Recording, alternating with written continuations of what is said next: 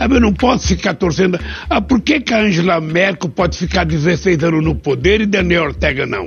Por que, que o Felipe Gonzalez aqui pode ficar 14 anos no poder? Qual é a lógica? Essa comparação foi feita por Lula durante uma entrevista ao jornal espanhol El País, durante sua peregrinação na Europa. No início deste mês, Daniel Ortega, de 75 anos, ganhou a sua quarta eleição consecutiva na Nicarágua. O ditador concorreu com outros cinco candidatos, todos de fachada, já que são aliados do governo. De la inmensa mayoría de los nicaragüenses de votar por la paz y no por la guerra y no por el terrorismo. Nos meses que antecederam a eleição, a ditadura de Ortega prendeu sete candidatos de oposição acusados de lavagem de dinheiro e traição à pátria. Esos que están presos ahí son los hijos de perra de los imperialistas yanquis, porque esos no son nicaragüenses.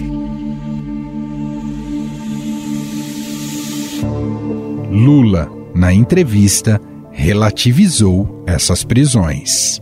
Olha, eu, eu não posso julgar o que aconteceu na Nicarágua. No Brasil, eu fui preso. Fiquei 580 dias na cadeia para que o Bolsonaro fosse eleito presidente da República. Eu, eu não sei o que, que as pessoas fizeram para ser presa. Se o Daniel Ortega prendeu a oposição para não disputar a eleição como fizeram no Brasil contra mim, ele está totalmente errado. A posição de Lula em relação à ditadura de Ortega vai na linha do seu partido, que publicou nota celebrando a reeleição do ditador. No texto, a legenda diz que a eleição foi, abre aspas, uma grande manifestação popular e democrática para a construção de um país socialmente justo e igualitário, fecha aspas. Dois dias depois, a presidente do PT, Gleisi Hoffmann, afirmou que a nota não foi submetida à direção partidária. No entanto, não condenou o teor do texto divulgado. Aliás, o PT chegou a emitir notas sobre as declarações de Lula ao jornal espanhol e deu a entender que o problema não foi o que o ex-presidente falou, e sim a interpretação dada pela imprensa.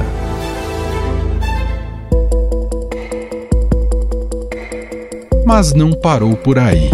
Na mesma entrevista concedida ao El País, Lula passou pano para o governo cubano, que neste mês proibiu a realização de atos de oposição e colocou militares nas ruas para garantir que permanecessem vazias. Olha, não é só em Cuba que protestos são proibidos. No mundo inteiro, processos são proibidos. Greves são proibidas. A, a polícia bate muita gente. A polícia no mundo inteiro é violenta. Uh, agora é engraçado porque a gente reclama de uma decisão que evitou o protesto em Cuba e a gente não reclama que os cubanos estavam preparados para dar vacina e não tinha seringa e os americanos não permitiram que entrasse vacina em Cuba. Você não vai resolver o problema da democracia com Cuba instigando os, opor os opositores de Cuba a criar problema para o governo protestos eram contrários à ditadura do país e foram motivados pelos cortes de luz, perseguição a dissidentes e a falta de alimentos e remédios. O regime cubano, hoje controlado por Miguel Díaz-Canel, já foi acusado nas Nações Unidas por escravidão de médicos, prisões arbitrárias, desaparições forçadas, torturas, deportações e perseguição por motivos religiosos. Ainda na Europa, Lula fez uma defesa do governo de Hugo Chávez, que comandou a Venezuela com práticas ditatoriais, calando inimigos políticos e levando caos ao país. A grande obra de Chávez foi a de transformar a Venezuela em um país mais justo realizando um massivo processo de transferência da renda petroleira em proveito das camadas mais sofridas da sociedade.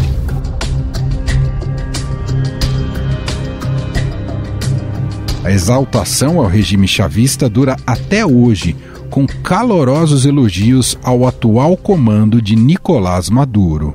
Maduro se destacou brilhantemente na luta para projetar a Venezuela no mundo e na construção de uma América Latina mais democrática e solidária.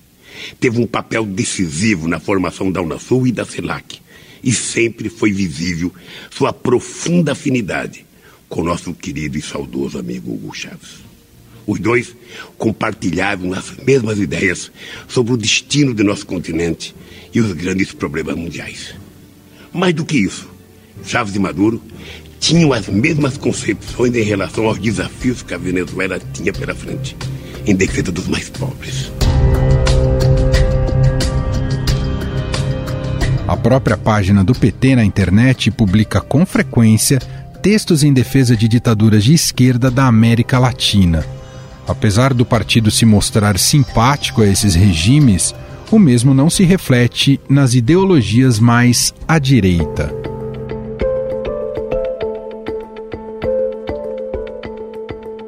O PT criticou duramente e com razão a entrega de uma das honrarias mais altas do Brasil por parte de Bolsonaro ao emir de Dubai, Mohammed bin Hashi Al Maktoum. Os nossos povos são cada vez mais parecidos. As nossas fronteiras cada vez ficam mais próximas. E dessa maneira estamos fazendo o bem para os nossos povos. Lá, a democracia, a liberdade é um bem maior do nosso povo. E nos interamos com países que respeitam a todos, como o de vocês, para nós é motivo de orgulho e muita satisfação.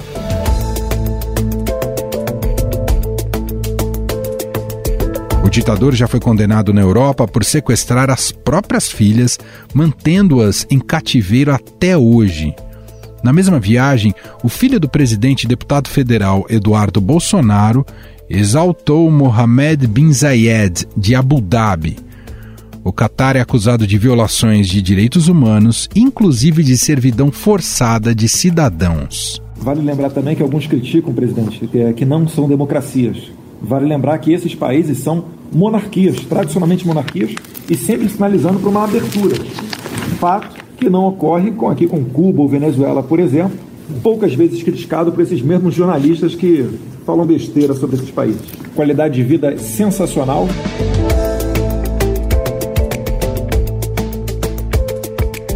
Nessa visita ao Oriente Médio, Jair Bolsonaro já havia rasgado elogios ao príncipe Bin Salman, da Arábia Saudita, acusado de mandar esquartejar um jornalista dissidente, sequestrar a própria mãe, apoiar jihadistas, determinar restrições a mulheres e homossexuais e perseguir religiões.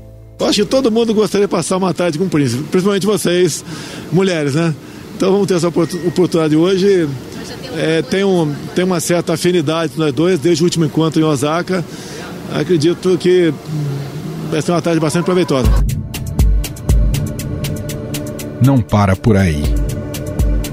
Bolsonaro já fez demonstrações públicas de apoio a regimes ditatoriais da América Latina, como o de Augusto Pinochet no Chile e Alfredo Stroessner no Paraguai. Um homem de visão, um estadista que sabia perfeitamente que o seu país, Paraguai, só poderia prosseguir, progredir, se tivesse energia. Então aqui também as minhas, a minha homenagem ao nosso general Alfredo Stroessner. É importante lembrar que os dois ditadores foram acusados e condenados por crimes contra a humanidade, assassinatos, sequestros e até pedofilia.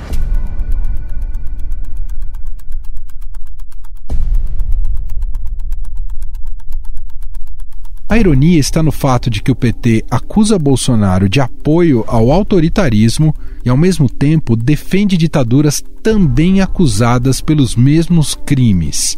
O tema das relações internacionais não costuma figurar entre os assuntos mais importantes nas eleições presidenciais no Brasil. No entanto, vale lembrar que as críticas a Cuba foram usadas e abusadas por Jair Bolsonaro no pleito de 2018, o que lhe rendeu certa simpatia de uma parte do eleitorado. Em torno de 70% do salário desse mês é confiscado para a ditadura cubana. E outra coisa, que é um desrespeito com quem recebe o tratamento por parte desses cubanos. Não temos qualquer comprovação que eles são, sejam realmente médicos e sejam aptos a desempenhar a sua função. Agora, a decisão de suspender isso foi unilateral por parte do governo, governo não, da ditadura cubana. Eu não jamais faria um acordo com Cuba nesses termos. Isso é trabalho escravo, não é nem análise de escravidão, trabalho escravo.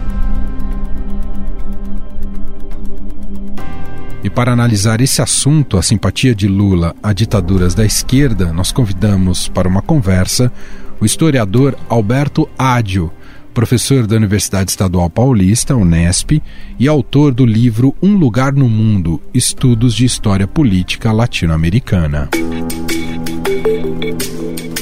Olá, professor, tudo bem? Seja muito bem-vindo. Obrigado por ter aceito aqui o nosso convite. Olá, Emanuel, obrigado pela, pelo convite e conversaremos então sobre todas essas questões que estão envolvendo aí eh, Lula, que estão envolvendo a questão do PT, da, dos regimes eh, da América Latina, como a Nicarágua, como a Venezuela, etc. É um prazer estar aqui com você. Perfeito. Professor, por que é tão difícil para o ex-presidente Lula e para uma parte do PT reconhecerem ditaduras e governos autoritários de esquerda como esses países que o senhor citou, né? Nicarágua, Venezuela, Cuba? Olha, eu creio que nós poderíamos eh, colocar muito diretamente uma razão mais ampla e profunda.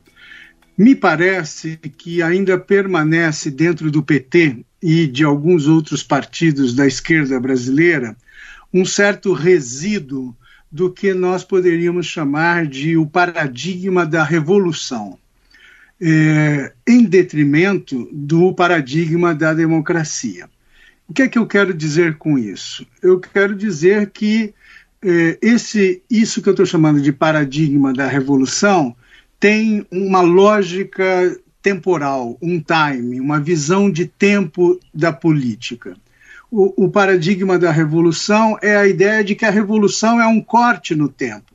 Existe um antes, um depois, e os revolucionários definem que esse corte estabelece uma mudança integral na história. Isso faz com que eh, os atores revolucionários pensem que eh, são eles efetivamente aqueles que realizam as promessas da história e nenhum outro mais. Então fica essa ideia de que, em nome da revolução, é legítimo o regime autoritário, a ditadura, a supressão de liberdades, porque tudo se faz em nome da revolução.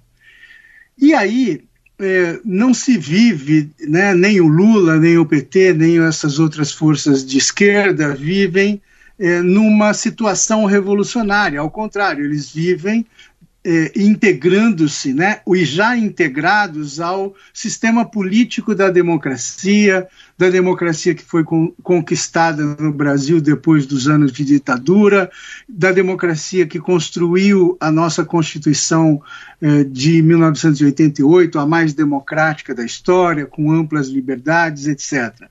Então, esse resíduo da revolução começa a, a, fazer ruído quando você está no contexto de democracia.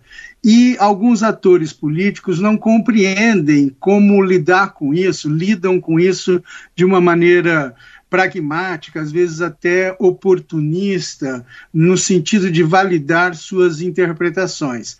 É aí que aparece essa espécie de sintoma mórbido de personagens ambíguos, como, por exemplo, um, o ex-presidente Lula se revela agora. Ele eh, diz que é a favor da democracia, que vive na democracia, critica porque o perseguiram, por isso, por aquilo, mas ao mesmo tempo ele pensa que eh, isso é válido, né? esses regimes autoritários são válidos que isso não importa, que não é o caso de pensarmos em democracia eh, nesses outros países.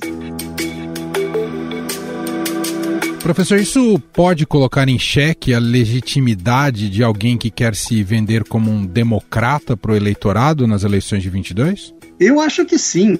Eu acho que, embora essas questões são questões, digamos, um pouco mais num nível eh, de compreensão dos fatos, né, de debate na esfera pública e tal, e não atingem diretamente, permanentemente a massa do eleitorado, mas atinge os chamados formadores de opinião, aqueles que estão interessados eh, em, em, pensar a política, as saídas né, para a crise brasileira, etc. Então, o Lula se apresentando dessa maneira, e o PT também, né, embora o PT, em relação à Nicarágua, tenha feito agora uma espécie de revisão, dizendo que, olha, isso não passou pela direção, etc. e tal como aconteceu lá no Chile com o candidato da esquerda, né, é, que o, o, o Partido é, Comunista solta, soltou no Chile um apoio à Nicarágua, né, às eleições da Nicarágua, e isso não caiu bem.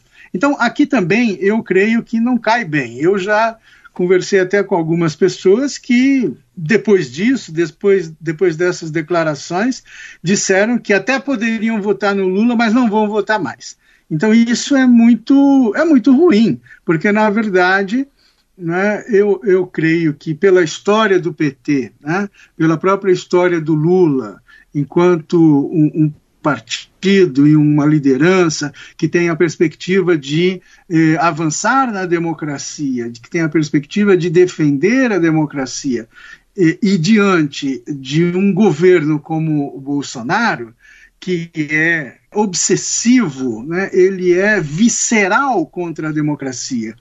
O Lula, o Lula fazendo isso, dando essas declarações, ele complica muito a relação dele com quem não é de esquerda, com quem não, não é de centro-esquerda, até eh, ou até com quem é, porque eh, no fundo, no fundo, tem que haver um cimento, tem que haver um consenso fundamental de que o eixo do posicionamento hoje é a defesa da democracia, seja aqui no Brasil, seja em qualquer em qualquer outro lugar. Bom, por outro lado, nesse terreno da ambiguidade, tanto o PT quanto o Lula criticam outras ditaduras, né, ditaduras à direita, né, como fizeram agora na viagem de Bolsonaro ao Oriente Médio. Mas dá para elencar diferenças entre ditaduras de esquerda e de direita, professor? Ou no fundo só muda a forma e a narrativa, mas a raiz é a mesma, a centralização do poder, submissão da soberania popular. Como é que o senhor entende? Eu acho, eu acho que está claro, ditadura é ditadura, não é? é no entanto, algumas ditaduras, é, especialmente se a gente começar pela brasileira, tinham mecanismos de expressão política, de representação. Nós não podemos esquecer que a ditadura no Brasil é, a partir de um determinado momento, permitiu eleições, restringia as eleições a um certo campo. Né? É, é, se, eu não, se eu não estou enganado, não havia eleições para presidente, não havia eleições para governadores, etc., mas a, havia eleições de prefeito, havia eleições de vereadores, enfim, havia algum espaço eh, de política. Você vê agora na Venezuela. Há eleições, e agora, as últimas eleições, o chavismo conseguiu eleger eh, 20 dos 23 governadores, o que é uma vitória até expressiva. Mas por que tudo isso? Porque o chavismo golpeou profundamente a, as oposições no momento, né, nos últimos 10, 12 anos, né, no momento em que a, a oposição avançou nos resultados eleitorais, e vamos deixar claro que toda democracia precisa de oposição, não é possível pensar democracia sem oposição. Né? Inclusive, ajuda, enriquece o debate eh, político. Então, eh, na Venezuela, eh, eh alguns estados eh, eh, que a oposição ganhou, o Maduro criou uma, uma figura que é uma figura de interventor e esse interventor, ele controla as verbas que vêm do governo federal para os estados, onde a oposição ganhou. Então, veja, isso importa? Importa. O Lula esteve lá na Europa. O Lula discursou no parlamento com os social-democratas e não há história no mundo que mais defendeu a política, a democracia, a, a, a, ideia de que a democracia muda a vida, a ideia de que a, a democracia é o cimento para a justiça social. Isso é a social-democracia europeia é campeã nesse tipo de estratégia política.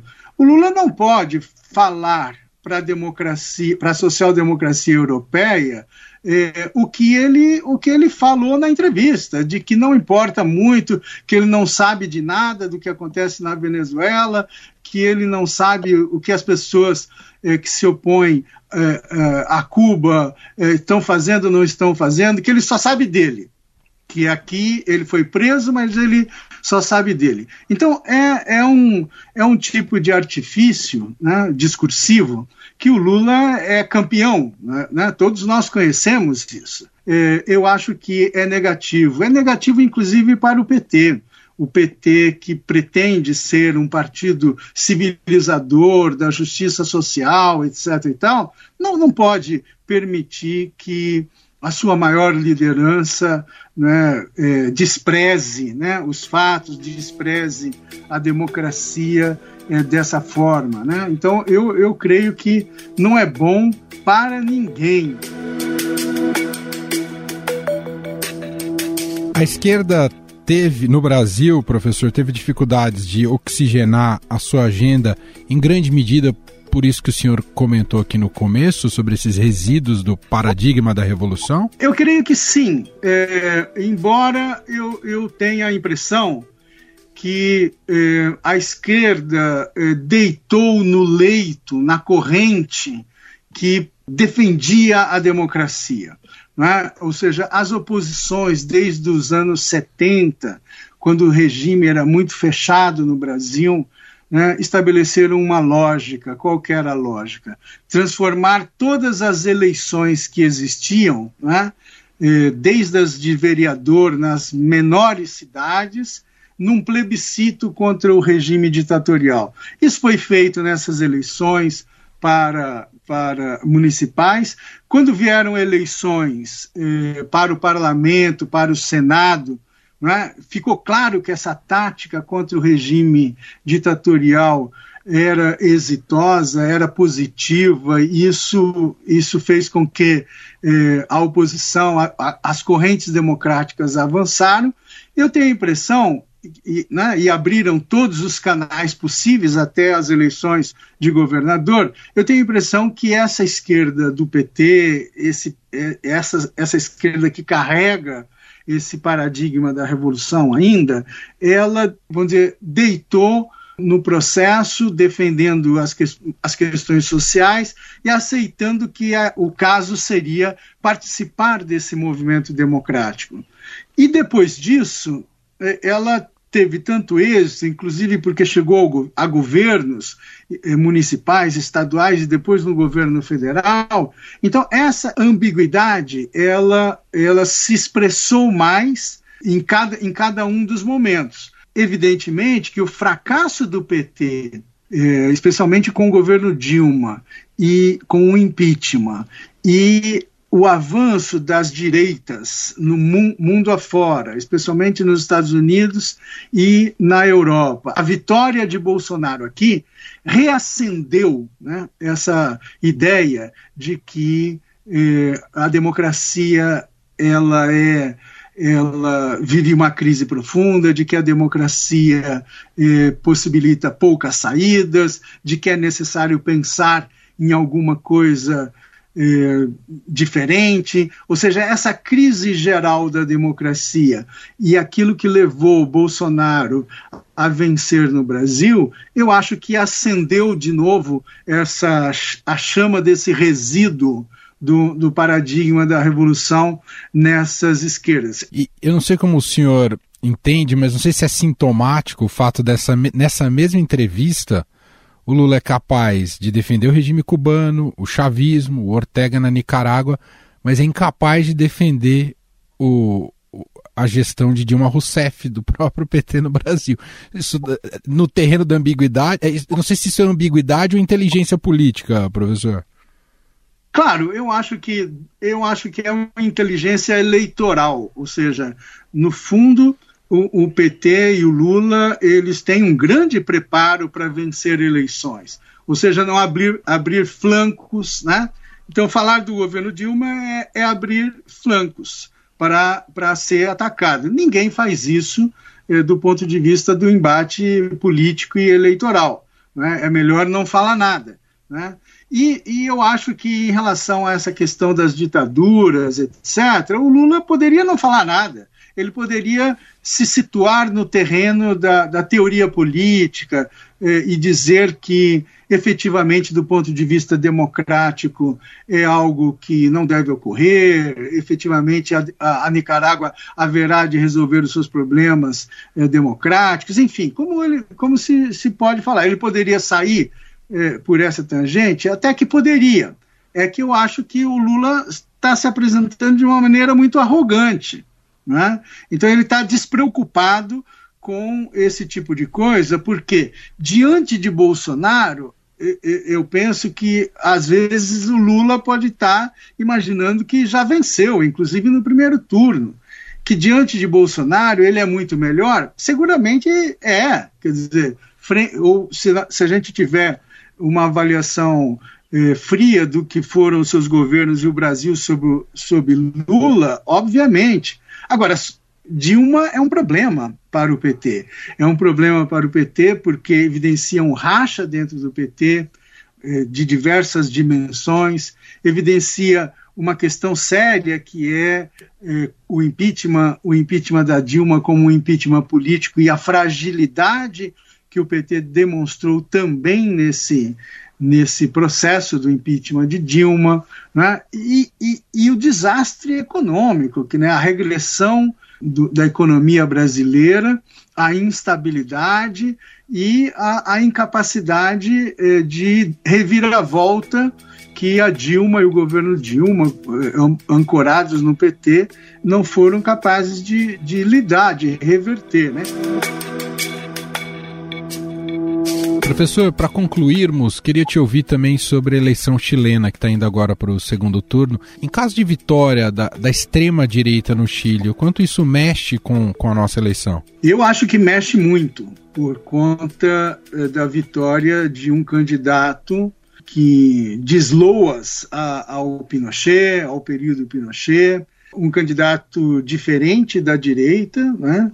um candidato que se parece muito com Trump e Bolsonaro sobre diversos aspectos. Então, é, especialmente num contexto como o chileno, que vem das amplas manifestações desde 2019, principalmente. Então, há ali na situação chilena algumas questões muito muito difíceis né, é, é, é, da, da esquerda e da, e da, da centro-esquerda chilena, que não conseguem, ou não conseguiram, pelo menos até agora, fazer frente a um candidato que, digamos assim, viola completamente o processo e as forças que fizeram a democracia chilena ser uma das mais exitosas na América Latina, inclusive do ponto de vista econômico, com a integração do Chile à globalização e tudo que isso significou eh, de positivo para o país.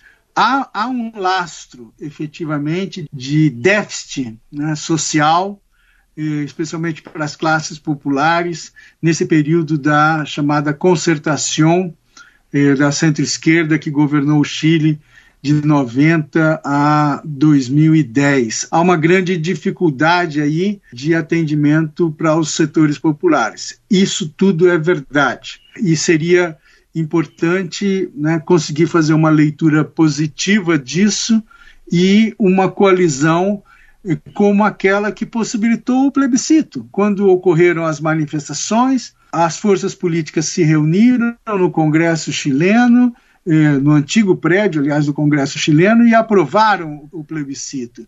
E o, o candidato hoje, que está lá no segundo turno, que é o Gabriel Boric, foi um dos únicos da esquerda chilena que aceitou discutir e, e propor o plebiscito para uma nova uma nova constituição no Chile. Essa é uma grande vitória política das forças democráticas, enquanto o Cast, o candidato da extrema direita chilena, se coloca inteiramente contra o plebiscito, foi contra o plebiscito, é contra a, a elaboração de uma nova constituição, enfim, é um candidato eh, vindo né, da memória do pinochetismo no Chile, é um candidato que, se vencer, vai gerar uma profunda eh, contradição à Constituinte, que tem setores mais à esquerda, progressistas, né, predominando dentro da, da Constituinte, porque foi, é uma eleição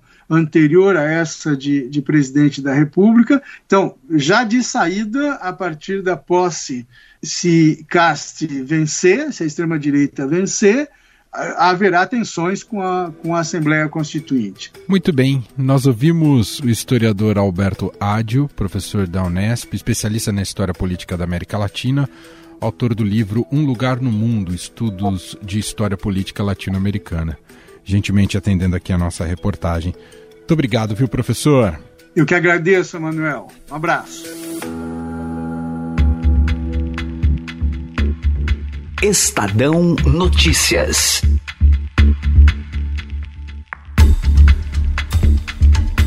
E este foi o Estadão Notícias de hoje, quarta-feira, 24 de novembro de 2021. A apresentação foi minha, Emanuel Bonfim. Na produção, edição e roteiro, Gustavo Lopes e Ana Paula Niederauer. A montagem é de Moacir Biasi. Escreva pra gente no e-mail podcast@estadão.com. Um abraço para você e até mais.